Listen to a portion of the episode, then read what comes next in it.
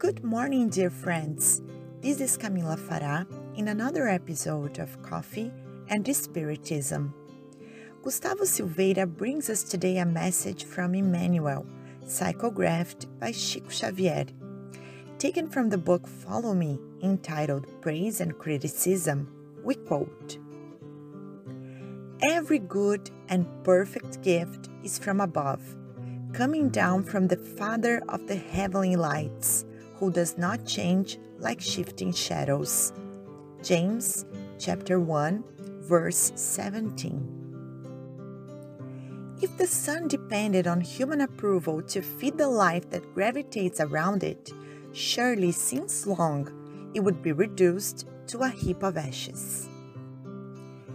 If the earth suffered the reproaches that are constantly presented by all those who categorize it as a valley of tears, it would have already descended to the condition of a cemetery in space.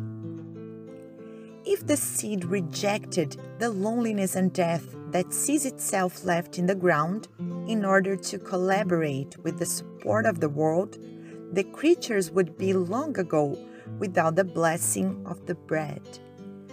Oh, if the source refused the regime of incessant and permanent change in which it is called to serve, organized life on earth would be confined to primitivism and stagnation. If the tree only produced under applause, the fruit would not bless the table of the humankind. Laborers of the truth and the good, let us reflect on the simple lessons of nature and work. Be grateful for the praise that strengthens you in order to carry out the natural obligations of the world and enjoy with resignation the warning that criticism gives you. However, if we need compliment to work, and if admonition paralyzes our faculties of serving, we are still far from understanding the treasure of opportunities for improvement and elevation that enriches our paths, since, above all, the blessing that comforts us, the light that clears the road, the strength that sustains us, and the support that props us up always arrive from the Most High and proceed originally and only from God. Unquote. And Gustavo comments Every precious talent and every perfect gift come from God, in which there is neither variation nor shadow of change. This statement of James commented by the benefactor Emmanuel, makes us reflect on our own way of dealing with work, especially with the work in the good. From our last episodes, we can summarize our study about God, realizing that, first, God is unchangeable because He is perfect. God loves us deeply because He is the supreme intelligence.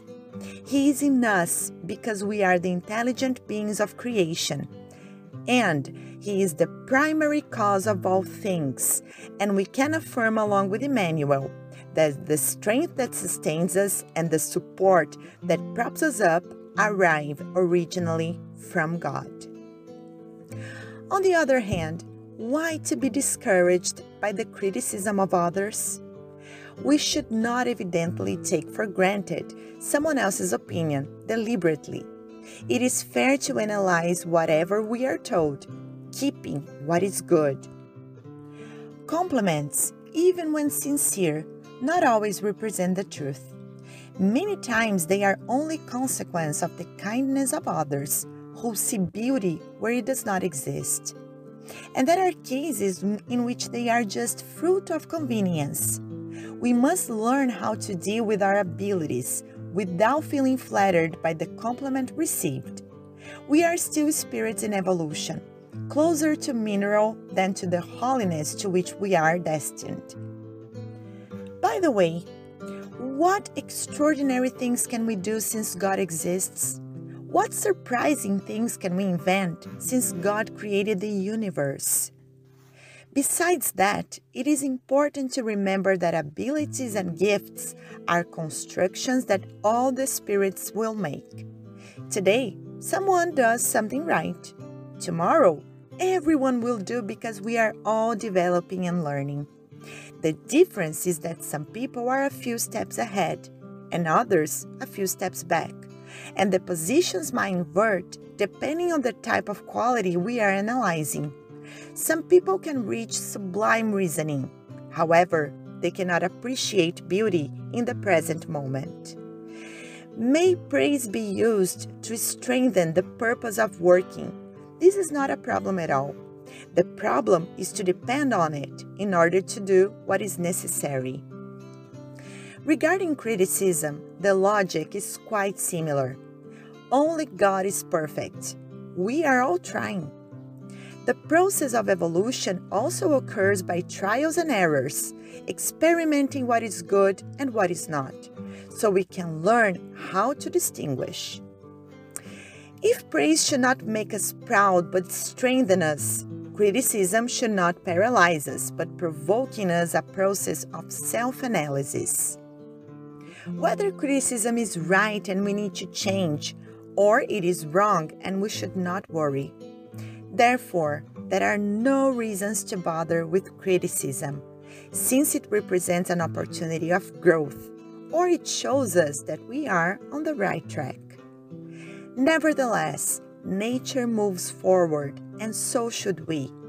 Keep going forward, fulfilling our main duty, which is our own transformation.